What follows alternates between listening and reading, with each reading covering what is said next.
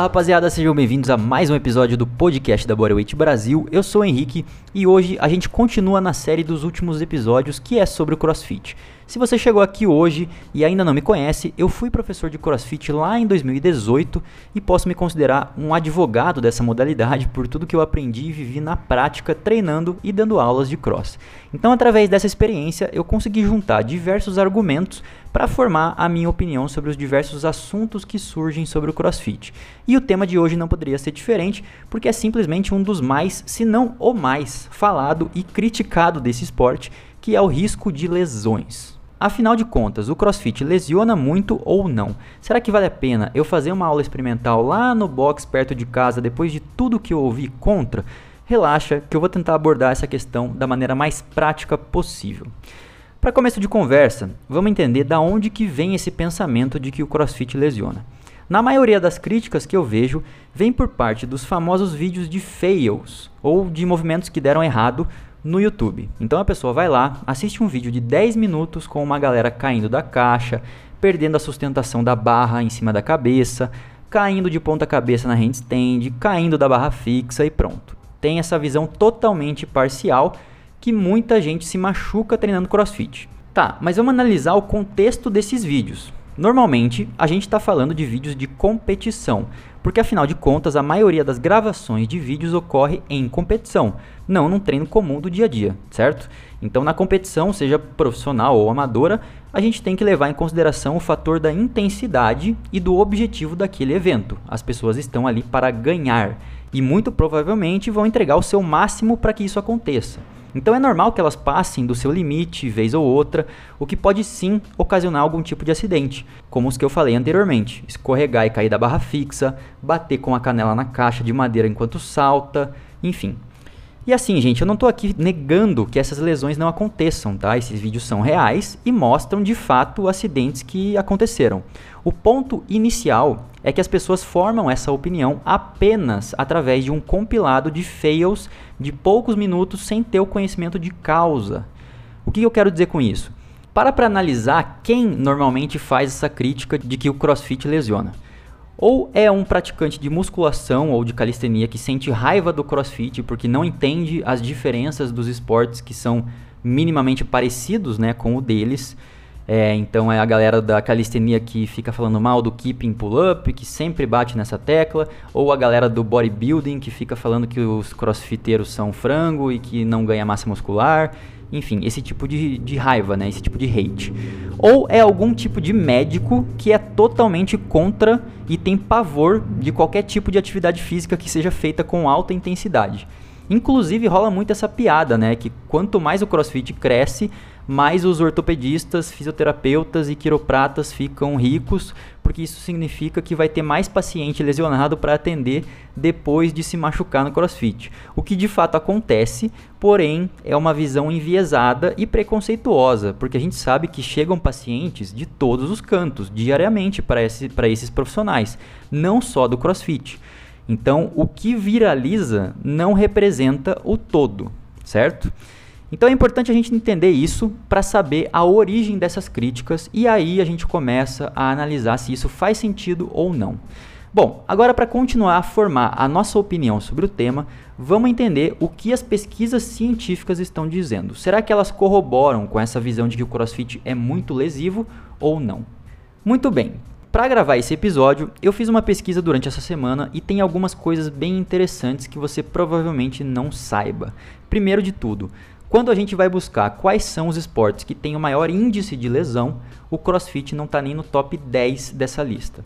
Pois é, os primeiros esportes mais lesivos são sempre os que têm algum tipo de contato bruto com o adversário.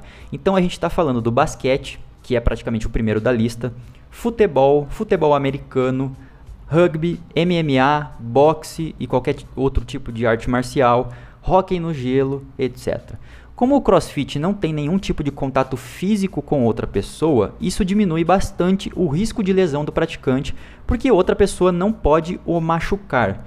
Se ele se machucar por alguma ocasião, provavelmente vai ser por algo que ele mesmo provocou, seja por uma carga acima do que ele consegue sustentar, seja por um movimento executado de maneira porca, enfim. Tá bom, Henrique, mas isso quer dizer que o CrossFit é 100% seguro e que ninguém nunca se machuca? Não, cara, longe disso. Essas pesquisas só mostram que toda essa fama que o CrossFit leva por ser uma modalidade onde todo mundo se machuca não é verdade, pois existem inúmeros esportes muito conhecidos que causam muito mais lesões do que o cross. É só isso, tá?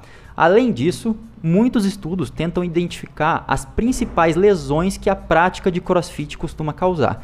E aqui não tem nenhuma novidade: ombros, lombar e joelhos. Essas são as regiões mais lesionadas dentro dos boxes de CrossFit por conta da característica dos próprios treinos, onde você tem uma mistura de LPO, que move grandes cargas acima da cabeça, junto com a ginástica, que exige muita mobilidade para a realização dos movimentos pendurados. Então é meio óbvio que as articulações como a do ombro, lombar e joelhos sejam extremamente recrutadas e por muitas vezes castigadas durante uma frequência semanal alta de treinos de crossfit. E aí a gente entra na problemática da história. Se você acabou de me dizer que o crossfit não é nem de longe o esporte que mais lesiona, por que diabos eu conheço tanta gente que se machucou treinando cross? Bom, eu pessoalmente tenho três principais motivos para explicar o porquê que as pessoas se machucam. E sim, apesar de advogar muito em favor do cross, eu conheço pelo menos umas 4, 5 pessoas próximas a mim que se machucaram treinando crossfit, mas todas elas eu posso afirmar que não foi culpa da modalidade em si, mas sim em virtude do exagero pessoal de cada uma. Eu vou até contar um caso pessoal aqui, quando eu dava aula de crossfit, um moleque de, acho que ele devia ter uns 15, 16 anos, final do treino, ou seja, já estava cansado, ele queria porque queria passar de uma barra para outra. Então imagina que tem uma barra fixa na tua frente e sei lá, um metro depois tem outra barra fixa. Então ele queria se pendurar na primeira barra fixa e se impulsionar para outra. Ele queria saltar de uma barra para outra. Simplesmente isso, tá? Só que ele não tinha uma força de pegada muito boa, ele nunca tinha fei feito isso nos treinos. E eu falei para ele, cara, eu não posso te proibir porque eu não sou teu pai, mas eu como professor aqui da, do horário, eu digo que não, não faça isso. Ele insistiu e eu falei, cara, é por tua conta em risco. E eu fiquei assistindo ele fazer aquilo. Óbvio que deu cagada. Ele pulou da primeira barra, se, se balançou um pouquinho. Quando ele foi saltar, óbvio, ele nem conseguiu saltar de fato. Ele escorregou logo na primeira barra e caiu, bateu as costas no chão e ficou sem ar por uns 10, 15 segundos. É óbvio que todo mundo se assustou, eu fiquei cagado de medo, porque enfim, aconteceu na minha aula e eu falei para ele não fazer aquilo. Mas enfim, nada deu errado, ele tá vivo e só foi um susto, tá? Mas aquilo me deu o aprendizado para nunca mais deixar isso acontecer na, na, na, minha frente. Então é aquele, aquele velho clichê, né? Not on my watch, ou não faça isso no meu turno. No meu turno você não vai fazer isso. Simples assim. Então assim, se você chegar hoje num box de cross aí perto do teu bairro, você com certeza vai conhecer logo de cara uma ou mais pessoas que são os chamados competidores. Quem que são esses caras? É aquela galera que compete com absolutamente todo mundo em todo treino. Se tem esse cara e uma senhora de 55 anos treinando na mesma aula, ele vai competir, mesmo que internamente com ela para terminar o odd mais rápido, para fazer mais rounds, para pegar mais peso que ela, etc. Então existem essas pessoas que naturalmente são muito competitivas e é justamente isso que elas gostam no cross, de se comparar com os outros, porque isso motiva essa pessoa a dar seu máximo. Qual é o ponto positivo dessa mentalidade? O resultado vem mais rápido porque tem intensidade essa pessoa com certeza evoluiria muito menos se ela tivesse sozinha na sala de musculação, ouvindo sua música no fone de ouvido. Então, o ambiente que o CrossFit proporciona ativa muito esse lado competitivo de algumas pessoas.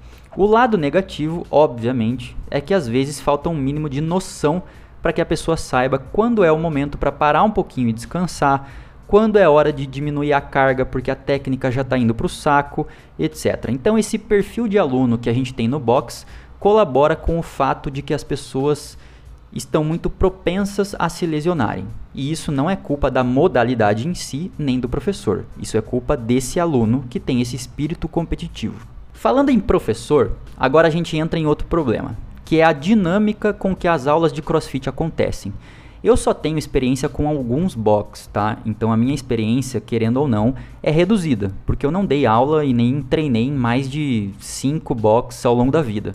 Mas em todos os lugares que eu vi o CrossFit acontecendo, você tem um professor comandando uma aula com mais de 10, às vezes 20 alunos. Num circuito que tem polichinelo, flexão e abdominal, tá tudo certo. É um ambiente controlável porque esses movimentos são mais fáceis. Agora, imagina você tem um circuito snatch, pull-up, subida na corda com 20 alunos, sendo um misto de alunos avançados, alunos intermediários, alunos iniciantes e alguns alunos que vão fazer a sua primeira aula experimental naquele dia. O treino é o mesmo para todo mundo.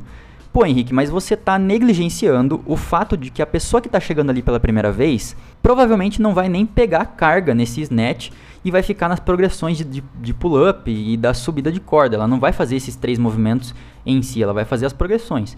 Tá, eu sei disso, cara, mas o ponto é que a atenção dividida desse um professor pode fazer com que ele não veja que aquele intermediário está tá tentando pegar uma carga que ele claramente não consegue, ou que aquele outro lá do fundo está tentando subir o número de keeping pull-ups com a pegada totalmente fadigada já.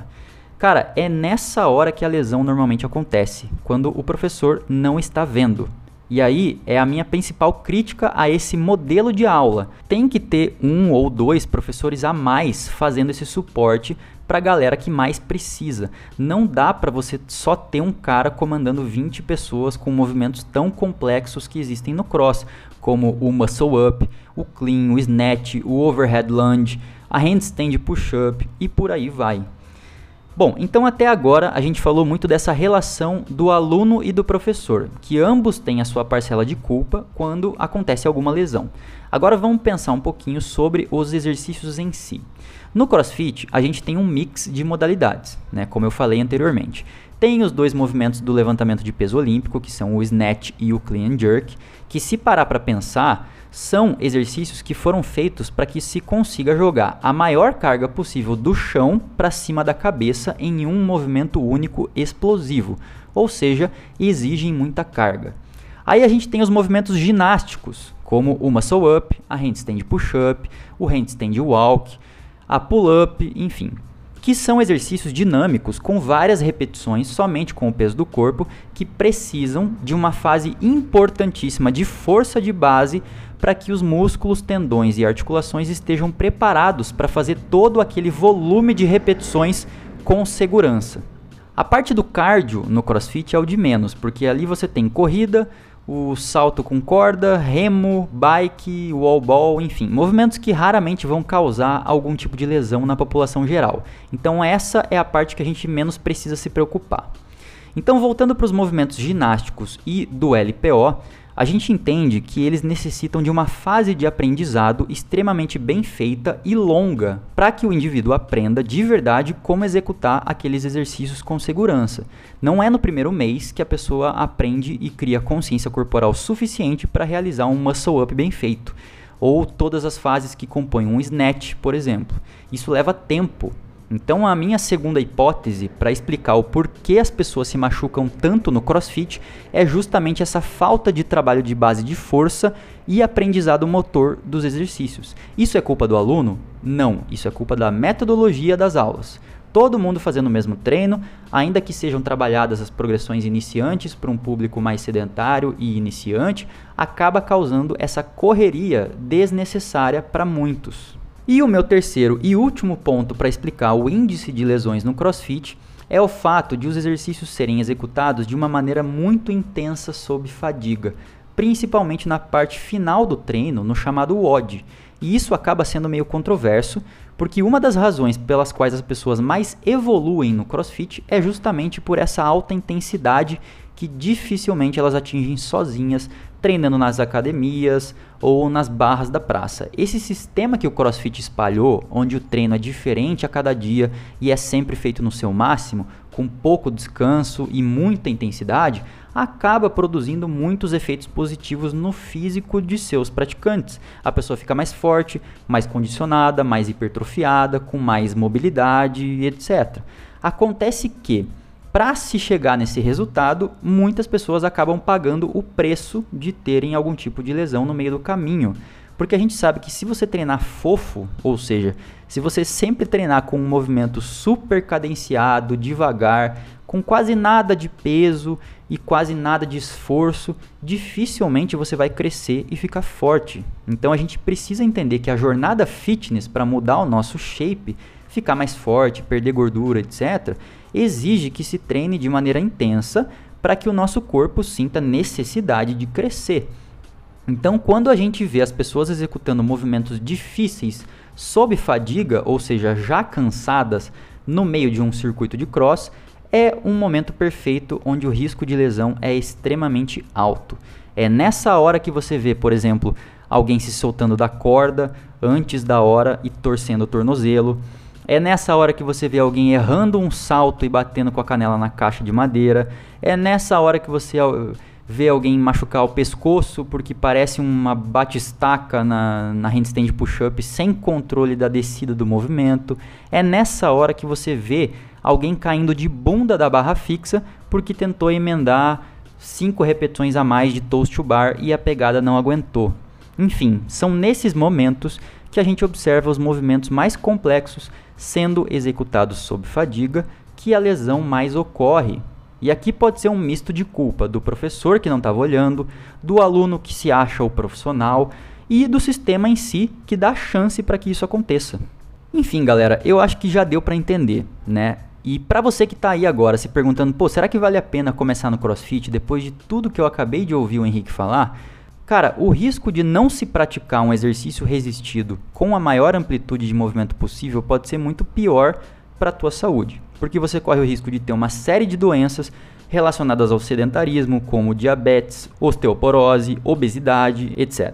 Portanto, eu não nego que o CrossFit tenha de fato riscos para você, porque como a gente já disse, você vai mover cargas leves e pesadas sob fadiga. Porém, se a gente colocar numa balança, junto às coisas negativas que a falta de atividade física causa, a minha opinião é que sim, vale muito a pena. É óbvio que vale muito a pena você ir pro cross do que ficar em casa sentado no sofá. Isso eu não preciso nem falar, né? E para você que está se perguntando se é melhor treinar musculação ou calistenia do que o crossfit, relaxa que eu vou gravar um episódio só sobre isso daqui a algumas semanas. Espero que tenham curtido e até o próximo episódio. Valeu!